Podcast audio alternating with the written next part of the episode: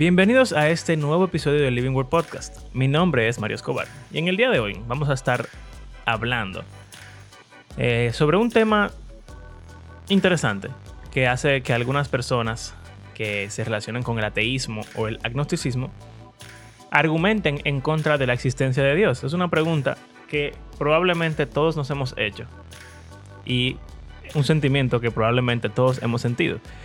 Y hoy traigo una perspectiva que creo que es interesante que se me ha ocurrido recientemente luego de tener a nuestro bebé Nicolás. Así que el día de hoy estaremos hablando de por qué Dios se esconde. Por qué a veces parece que Él no está por ahí. Aquí vamos.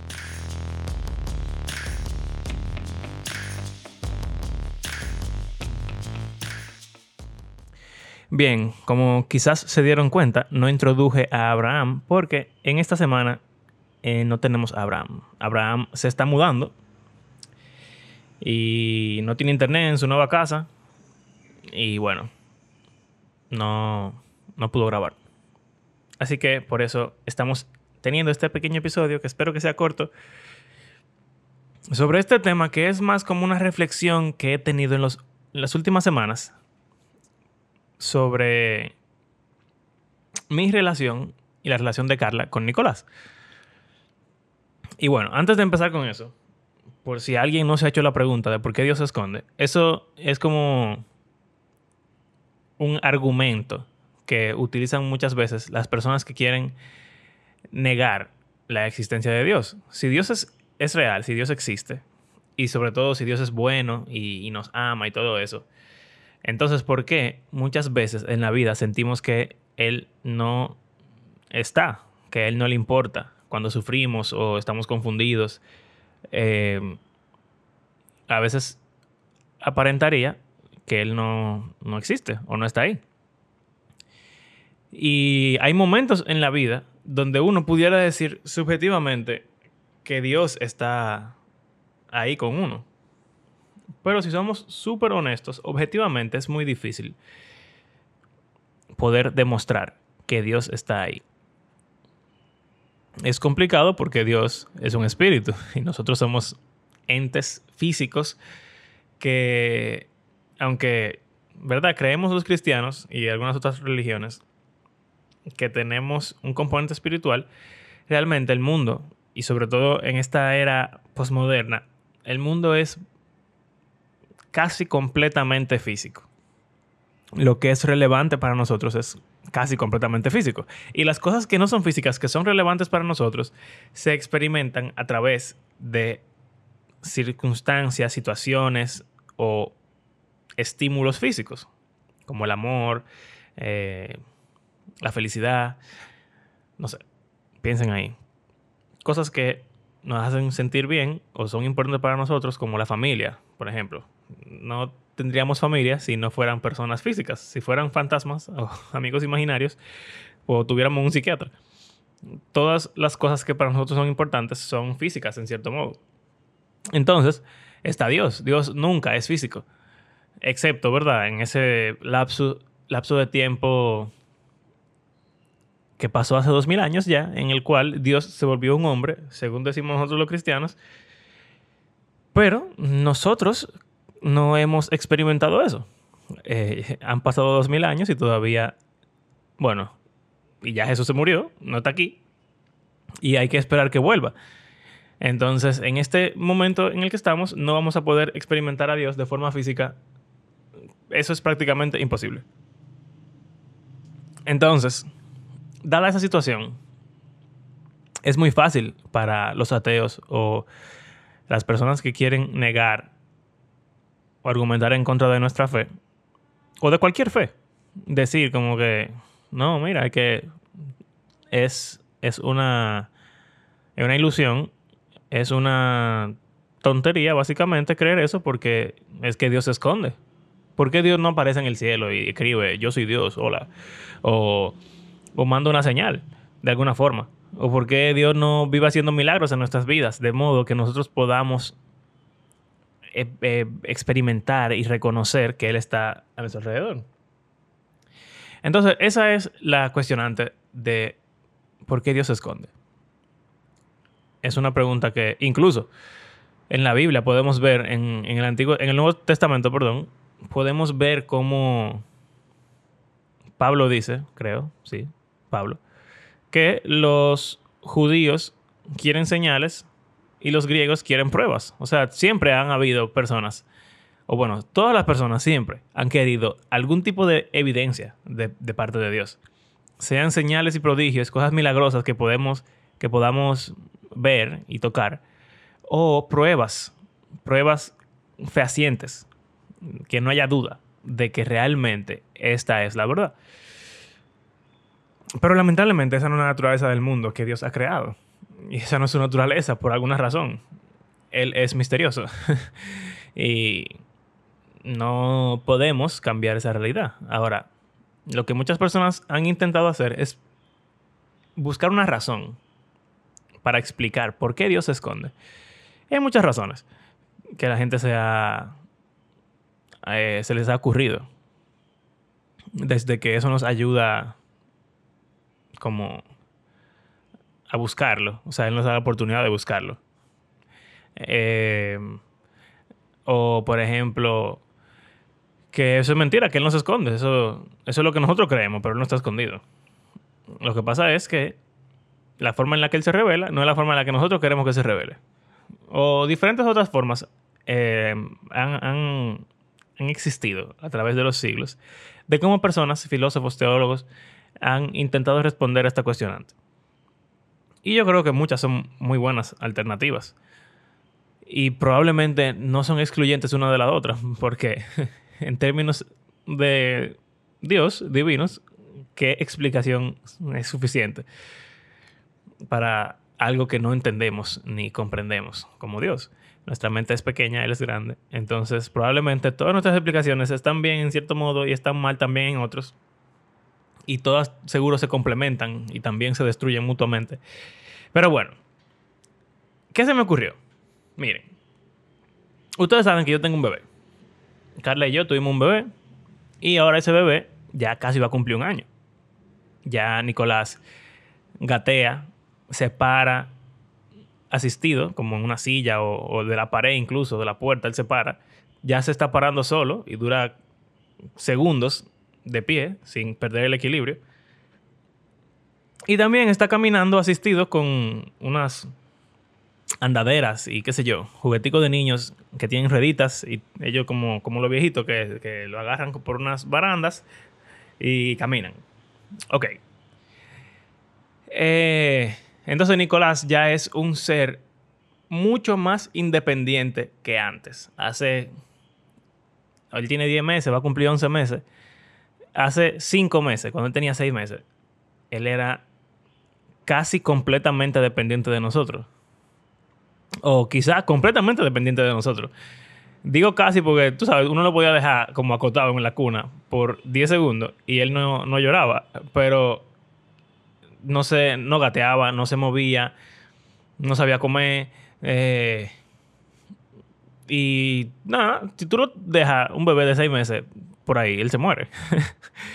Eh, y sin, sin mencionar un bebé de, una semana, por ejemplo. Es completa, total y completamente dependiente. También algo que hemos hablado, Carla y yo, de, Nicolás, es como su conciencia y su personalidad y su mente se han ido desarrollando en, en estos meses. De ser un ente que, o sea, no es que no era pensante per se, porque para llorar y para respirar y todo eso hay que pensar. Pero algo que nos ha fascinado ver recientemente es cómo Nicolás está desarrollando su voluntad propia, personal, de que él ve algo y quiere ir y conocerlo o tocarlo o hacer lo que sea y él va. Y si tú le dices, ven Nicolás, vuelve, o tú le dices, no, no vayas, a él no le importa, porque él quiere hacer lo que él quiere hacer. Eh, y no es tanto que él no entiende, porque también nos hemos dado cuenta de que él entiende. Si hay muchas veces que le decimos no y él se queda mirándonos y pausa y ya él sabe que no significa no. Pero él quiere hacer lo que él quiere hacer. Entonces, vuelve a intentarlo. O él quiere ir a donde quiere ir Y aunque uno le dice que no y él se para por, ¿qué? 10 segundos, después él se voltea y vuelve. Y si tú le dices que no otra vez, él vuelve y se para. Y, y después vuelve y lo hace.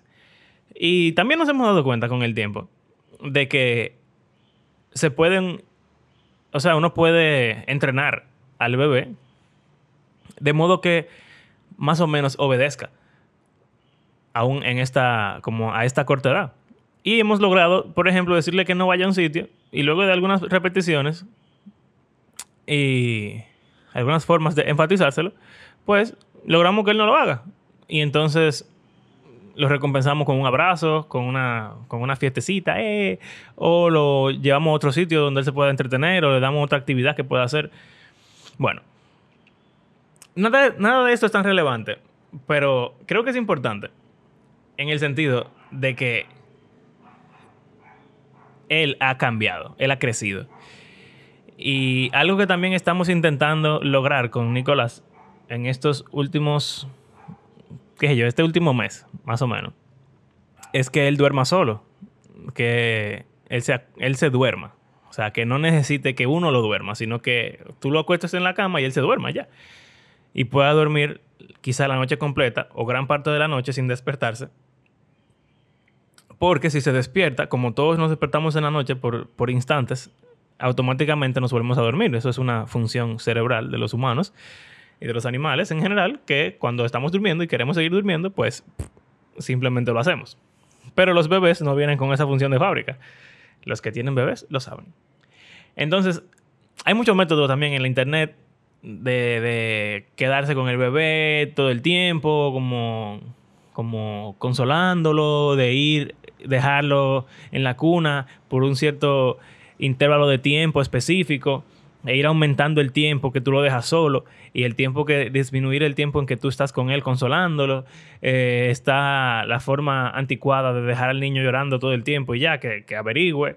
Eh, y en, medio de todo eso hay otras opciones. ¿Y qué importa? Estamos haciendo una. El punto es que es casi imposible que el niño aprenda a dormir solo sin llorar un poquito. Aunque sea un poquito. Pero por lo regular es mucho. y eso es porque obviamente él no sabe dormirse solo, él quiere dormir, pero también quiere estar contigo porque tú eres su papá o su mamá y entonces eh, él está triste. y no importa si tú lo dejas o lo consuela o lo, lo abandona o lo que sea. En el tiempo en el cual tú no estés con él consolándolo y, y quizá cargándolo, él va a estar llorando. Pero no solamente llora en esa situación, cuando uno quiere dormir. También, por ejemplo, eh, hay veces que él está jugando en la sala, por ejemplo, gateando, jugando con sus juguetes, y entonces le entra el deseo de que uno lo cargue. ¿Y qué uno puede estar haciendo en ese momento? Uno pudiera estar, por ejemplo, yo puedo estar trabajando en la computadora, eh, Carla también, Carla pudiera estar cocinando, haciéndole la cena, eh, haciendo el desayuno, wow, qué sexista, fregando. Y también yo pudiera estar fregando. O, o pudiéramos estar sentados en el mueble viendo televisión, cualquier cosa. O simplemente en la mañana, por ejemplo, nos estamos alistando para ir a trabajar. Y estamos cambiándonos y estamos contra el tiempo. Entonces, hay veces que él se le mete el deseo de que uno vaya y lo cargue, o él venir a donde ti y pedirte, cárgame, y entonces tú lo cargues. Y uno lo carga, y todo es feliz, él está conforme, alegre, y después ya él se cansa de estar cargado y se va, y sigue su vida. Pero hay veces que él quiere que tú lo cargues y tú no puedes cargarlo.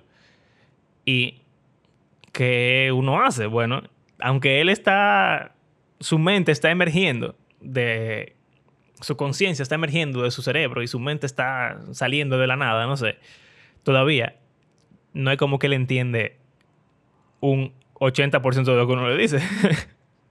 Entonces tú le dices espera. Y quizás él entiende lo que significa espera, yo no lo sé. Pero no importa, él no quiere esperar, él quiere que tú lo cargues. Y al final, muchas veces uno tiene que simplemente ignorarlo. O no ignorarlo, pero no cargarlo y ya. Tú le dices espera y te va. O le dices espera y te queda ahí. Y él se va a poner a llorar como sea. Y si tú das contra el tiempo, lamentablemente hay veces que uno tiene que esquivarlo así, y, y él se queda ahí y se pregunta, pero ¿por qué mi padre o mi madre no me carga? Y entonces, volviendo a nuestro tema de la cualidad de Dios, de que Él está escondido, lo que he pensado es, wow, quizás eso es una buena analogía de cómo nos sentimos nosotros cuando estamos buscando a Dios y no lo encontramos. Sea que queremos dormir en la noche y necesitamos su compañía y su consuelo. O sea que estamos jugando en el día, viviendo y queremos sentir que Él nos está acompañando. O sea que estamos confundidos y necesitamos que Él nos aclare la situación en la que estamos viviendo o cualquier cosa. Hay veces que uno llama a Dios y uno siente que Él responde rápidamente. Pero hay otras veces que uno llama a Dios y uno siente que Él no está. O peor, quizá uno sabe que Él está y simplemente siente que Él te está ignorando. Y eso me ha puesto a pensar. O sea, ¿cómo llegamos a este punto con Nicolás? Y la respuesta es que Nicolás está creciendo. Una otra ilustración similar que yo he ido pensando en estos meses de ser padre es que es ver el mundo y la, la historia de la humanidad como el universo y todo lo que Dios ha creado, la historia de la redención, la caída, el pecado, la muerte de Cristo, la nueva creación, toda esa historia, el Evangelio básicamente. Verlo como, como un bebé. Y quizás hemos mencionado en el podcast en algún momento que Pablo usa una ilustración de que la creación gime con dolores de parto y quiere nacer la nueva creación. Y a, a, partir de ahí, desde que Carla estuvo embarazada, yo he ido pensando acerca de esa alegoría que Pablo hace. ¿Qué significa que el mundo esté embarazado? ¿Qué significa que el mundo vaya a nacer? ¿Y qué significa, por ejemplo, cuando Jesús dice que hay que nacer de nuevo? ¿Por qué utilizar esa ilustración? ¿Y cómo fue el mundo cuando nació por primera vez? Algo que he pensado es que quizás una forma inter interesante de ver el mundo es como, como un bebé, como un niño, como un adolescente, como un adulto y, ver como un ciclo en la vida del mundo, de, nosotros como, como humanidad, en la cual quizás hubo un momento en el cual éramos bebés y éramos inocentes, sin pecado. No sabíamos diferenciar entre el bien y el mal. Pero fuimos creciendo con el potencial que Dios nos dio. Y ese potencial resultó, como todos sabemos, en que no queremos hacer lo que Dios quiere que hagamos necesariamente, sino lo que nosotros queremos hacer, el pecado, bla, bla, bla. Y, y piénsenlo, o sea, en la, en la vida de las personas es muy similar. Uno es un niño y cuando uno es bebecito, uno depende completamente de sus padres. Uno es completamente inocente. Uno, uno es como... No hay nada que tú hagas que esté mal, porque tú eres un bebé. Pero luego, vas empezando a desarrollar tu conciencia, como ya mencioné con Nicolás, vas empezando a, hacer, a tomar decisiones que no siempre son las que tus padres quieren que tomes.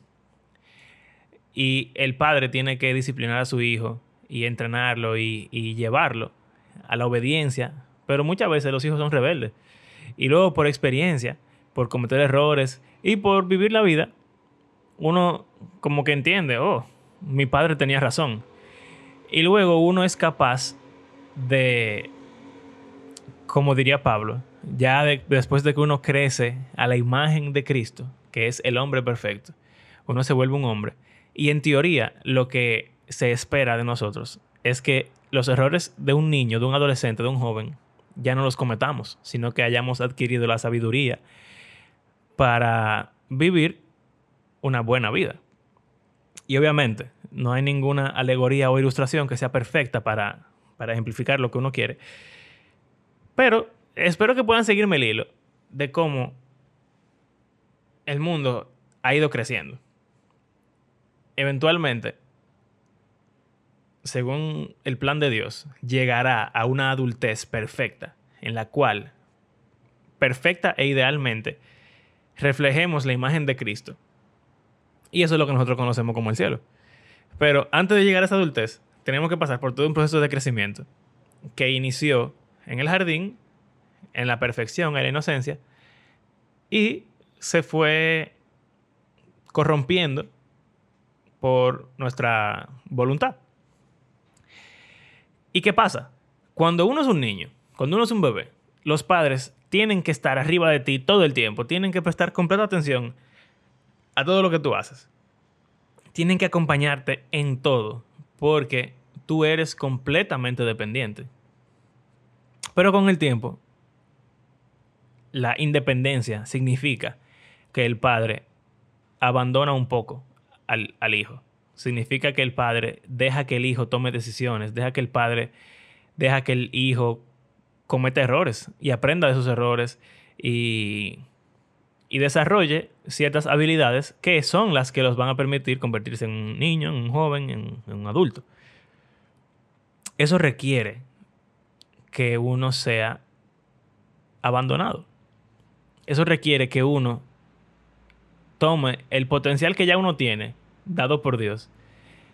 Pero si no existe la oportunidad de desarrollarlo, uno no lo va a desarrollar. Como el ejercicio. Todos tenemos músculos que pueden crecer al tamaño de Arnold Schwarzenegger. Pero si no vamos al gimnasio, nunca van a crecer. Y eso requiere esfuerzo y también toma dolor y sufrimiento.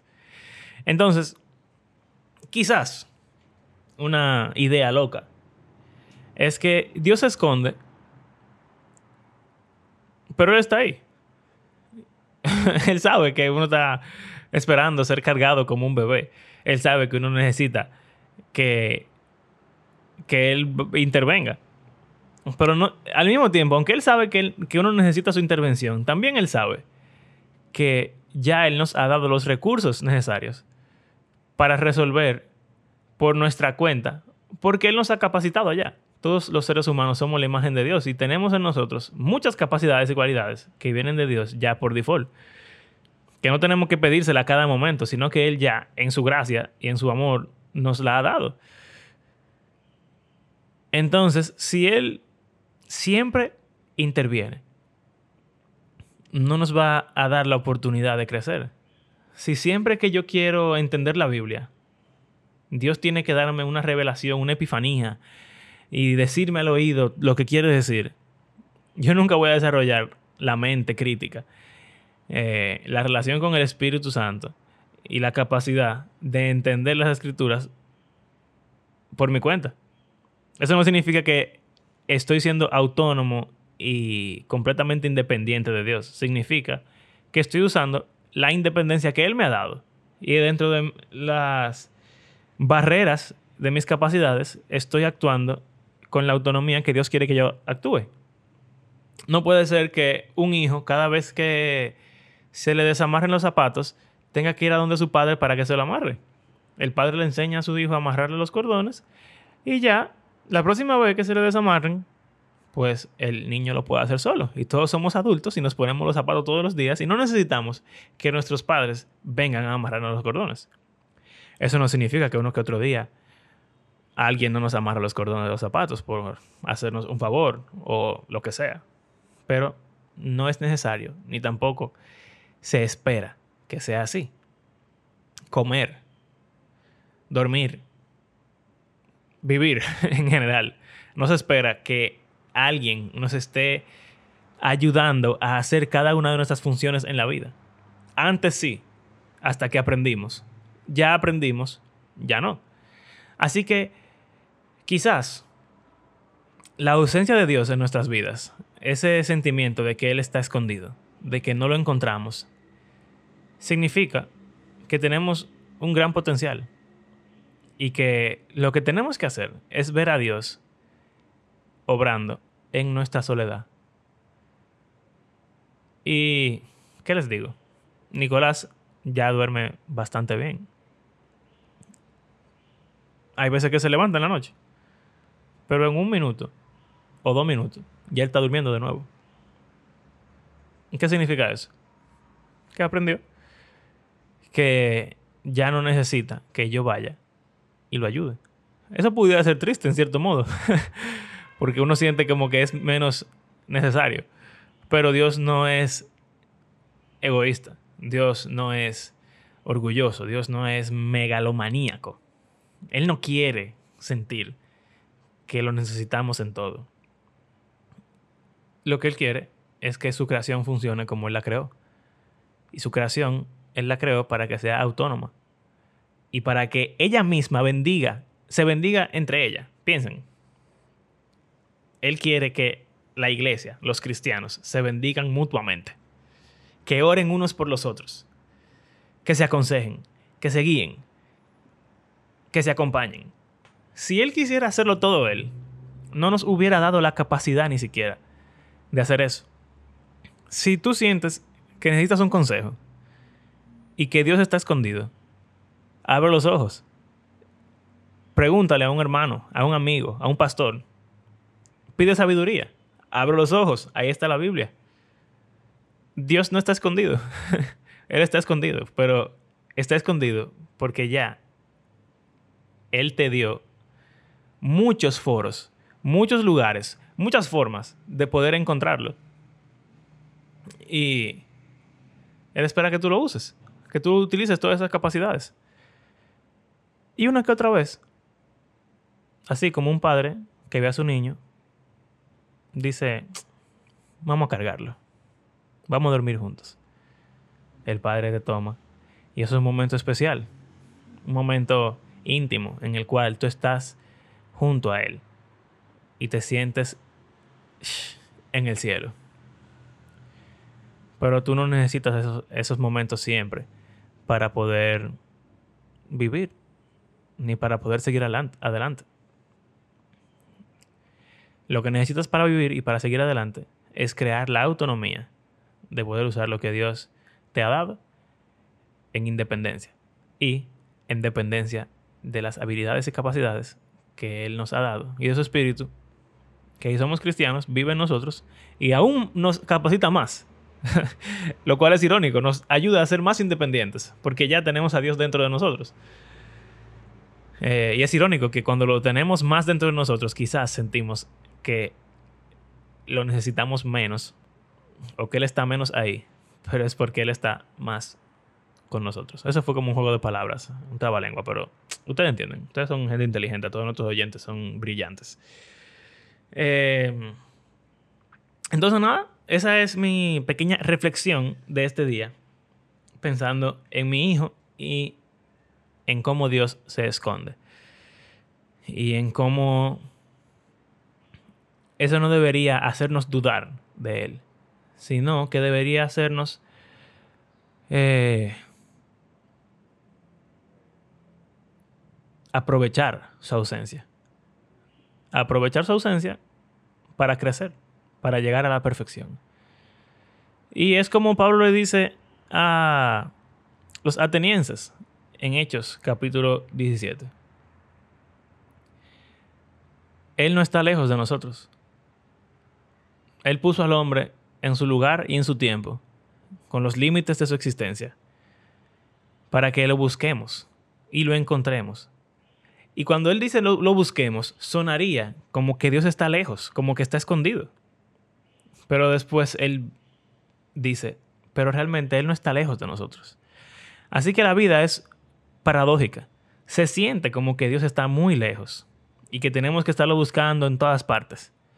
En cierto modo es así. Pero también en cierto modo Él no está tan lejos de nosotros. Él está bien cerca.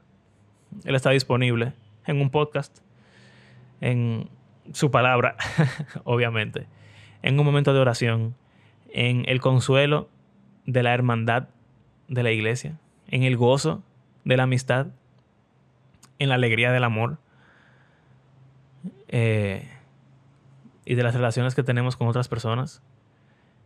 Dios está latente y evidente en el hecho de que sale el sol cada día y su gracia se renueva para con todos los hombres. En el hecho de que hay lluvias que nos alimentan, el sol nos da calor, en el hecho de que seguimos vivos. Y aún en el hecho de que la vida sigue y funciona y algunos mueren. Y nosotros también moriremos. Pero es, eso solamente refleja el mundo que Dios ha establecido, que está corriendo, que está creciendo hasta la perfección. Quizás hoy no es perfecto y pasan algunas de esas cosas de forma negativa, pero eso no significa que Dios no esté obrando a través y en medio de ellas. Entonces, abramos los ojos para que veamos al Dios que está escondido, que quizás, como yo estaba con Nicolás y Carla también, lo que pasa es que la luz está apagada y estamos sentados en la mecedora, justo al lado de la cuna, y tú no nos puedes ver. Quizás Dios está ahí mismo, al lado de ti, pero tú no lo puedes ver. Y realmente no está solo ni escondido, solo es de noche. Eh, nada, espero que esto sea de ayuda para algunos, interesante para otros. Y que tengan conversaciones al respecto, porque recuerden al final de todo que este podcast funciona, existe, para ejemplificar lo que Abraham y yo entendemos que todos los cristianos deberían de hacer y que nos ha ayudado a nosotros bastante.